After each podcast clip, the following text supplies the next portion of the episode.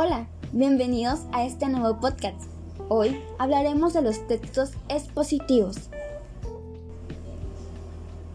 Un texto expositivo es aquel que ofrece al lector información detallada respecto a un tema, con el objetivo de informar sobre hechos, datos o conceptos particulares.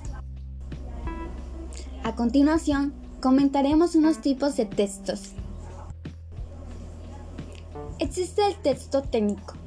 Este presenta las metodologías a los procesos necesarios para aplicar y desenvolver una serie de actividades o conocimientos científicos.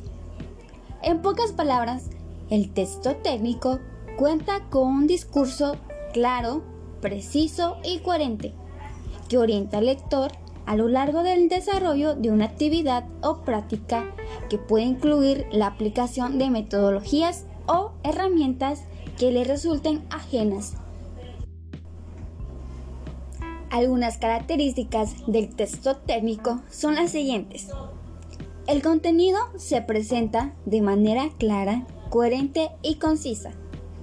Se hace uso del lenguaje técnico. Pueden presentar neologismos y creación de terminologías. Es un texto de tipo argumentativo Evita presentar información que pueda generar ambigüedad, por lo que presta especial atención a uso del lenguaje. Las afirmaciones que se presentan son objetivas y verdaderas. Describe la aplicación de métodos y el correcto uso de herramientas. Se presta mucha atención al lenguaje y al estilo empleado, a la forma en que se haya estructurado el texto las normas de citas bibliográficas. Sus características son su estilo debe ser formal y técnico. Tiene una variedad temática. El tema a ser tratado depende de la disciplina. Habrá textos académicos que desarrollen temas educativos, sociales, naturales y científicos. Es dirigido a un público especializado.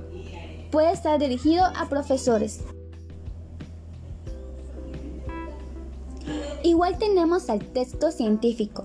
Este consiste a una producción escrita que aborda teorías, conceptos o cualquier otro tema con base en el conocimiento científico a través de un lenguaje técnico especializado. Los textos científicos surgen como resultado de una investigación. En ellos es presentado de manera ordenada y sistemática el desarrollo del proceso de la investigación, sus datos, pruebas, resultados y conclusiones.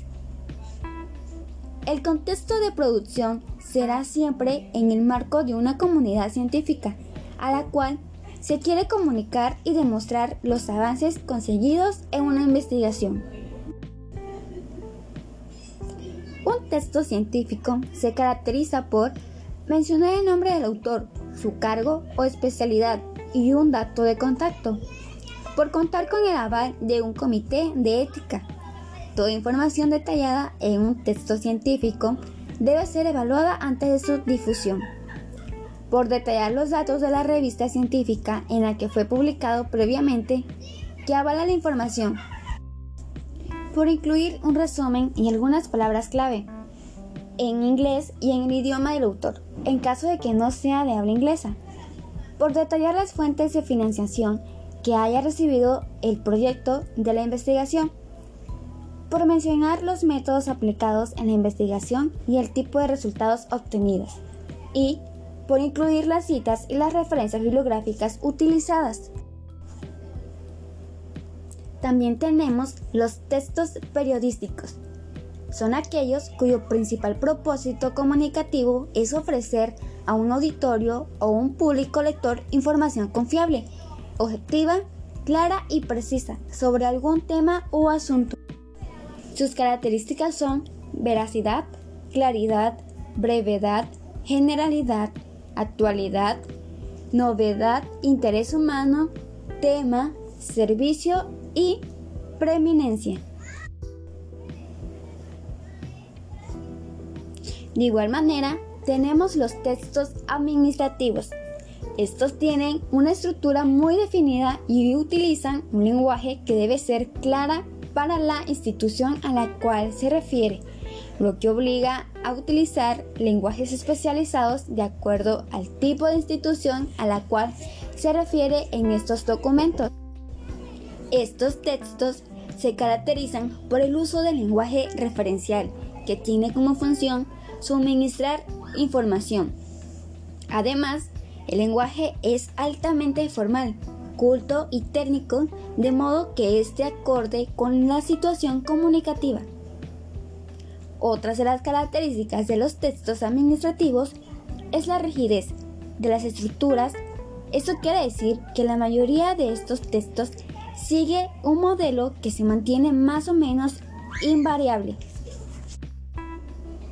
Algunos ejemplos de este texto pueden ser boletines informativos, memorandos, cartas de pago, cartas de cobro, circulares informativos, contratos y certificados. Y por último, tenemos al texto narrativo. Este hace referencia a un relato en el que se cuenta una historia real o ficticia que ocurre en un lugar y tiempo concretos. La narración forma parte esencial de nuestra forma de comunicarnos, dado que se trata de una forma de contar una sucesión de hechos en la que un sujeto o grupo de personajes realiza una serie de acciones que tienen un desenlace. Las características del texto narrativo son puede ser real o ficticio, puede tener uno o más personajes.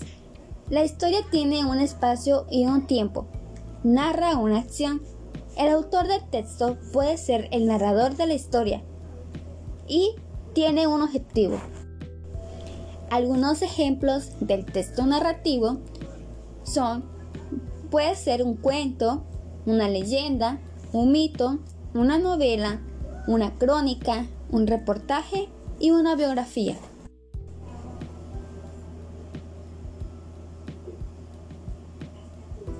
Bien, ahora ya conoces algunos tipos de textos y dónde y cómo los utilizamos. Espero y esta información te sea útil. Yo me despido y nos vemos en un otro podcast.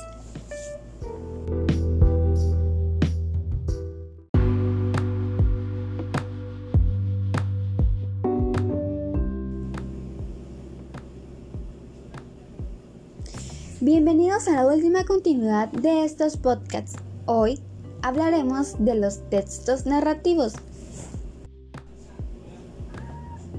A continuación, veremos seis tipos de textos narrativos. Narración informativa y administrativa, narración académica, técnica o científica y narración literaria. Conoceremos un poco más a fondo sobre la narración informática y administrativa. Estos buscan comunicar los hechos sucedidos y forma parte de los géneros periodísticos y administrativos. En estos resulta esencial dejar muy claro el hecho, contestar las clásicas preguntas hipotéticas qué, cómo, cuándo y quién aunque no se especifican las preguntas. El orden de estas respuestas pueden variar. De igual manera, conoceremos la narración académica, técnica o científica. Tienen como objetivo difundir hechos o datos relacionados con los diversos campos del conocimiento. Se utiliza un lenguaje especializado para que ocurra una narración científica, debe estar compuesta por ciertos elementos, por un propósito, por eventos. Para que ocurra una narración científica, debe estar compuesta por ciertos elementos, por un propósito. Este nos ayuda a comprender el mundo de la naturaleza y de los seres humanos. Con respecto al entorno natural, aquí los relatos que surgen ocasionan que el lector puede inventar nuevas cosas que se generen en su imaginación como ciertas imágenes y conceptos que son estrictamente de tipo científico y del medio material. Por eventos, aquí representa cómo la historia está relacionada por una serie de sucesos, por una estructura, en la manera que se va identificando las etapas por las que atraviesa la narración científica, que tiene un principio, un desarrollo y por ende un final. Por un tiempo, una narración, como tal, está dirigida a hechos del pasado, que ocurrieron hace unos días hasta miles de años atrás. Y por supuesto, la presencia de, de una narrador, que es la persona que irá relatando paso a paso el acontecimiento científico y de un lector interesado por conocer los motivos. Un ejemplo de la narración académica son los libros de texto gratuito. La narración técnica, también conocida como modo narrativo o modo de narración, es el conjunto de métodos que el autor de una historia literaria, teatral, cinematográfica o musical utiliza para transmitir la trama al lector. Y por último, está la narración literaria. Esta se caracteriza por ser una obra de imaginación. Los hechos que narran son ficticios, aunque puedan inspirarse en la realidad. De manera general, podemos decir que en la narración literaria intervienen varios personajes que piensan, hablan, se relacionan y realizan acciones en un tiempo y lugar determinado, aunque la estructura y la extensión del relato pueden ser variables. La narración incluye también descripciones, diálogos que ayudan al lector a conocer cómo son y cómo piensan los personajes, además de las reflexiones o juicios, diálogos internos que hagan los protagonistas y el narrador. De acuerdo a su mayor o menor complejidad, las narraciones se clasifican en cuento y novela. Algunos elementos para poder hacer una narración son los siguientes. El narrador es quien relata los hechos y los presenta del modo que mejor se adapte a sus intenciones. La acción o la trama es el conjunto de acontecimientos que se narran esos acontecimientos se producen en un lugar y un tiempo generalmente determinados. Los personajes son los seres que llevan a cabo la acción. El lector los conoce por la descripción que el narrador hace de ellos, por sus actitudes, por lo que hacen y dicen. Generalmente son personas reales o ficticias, pero a veces también pueden ser animales u objetos personificados. El tiempo. La información se dispone según un orden temporal. El relato puede presentar los hechos que se cuentan reflejando con fidelidad el orden en que estos suceden. Y por último, el espacio. Los acontecimientos de la narración siempre suceden en algún lugar. Muchas veces se puede deducir el sitio donde ocurre la acción sin necesidad de que sea especificado por parte de él. Hemos llegado al final de esta secuencia, esperando que la información que le brindé en estos cuatro podcasts les sea de mucha utilidad. Fue un gusto y nos vemos en la próxima.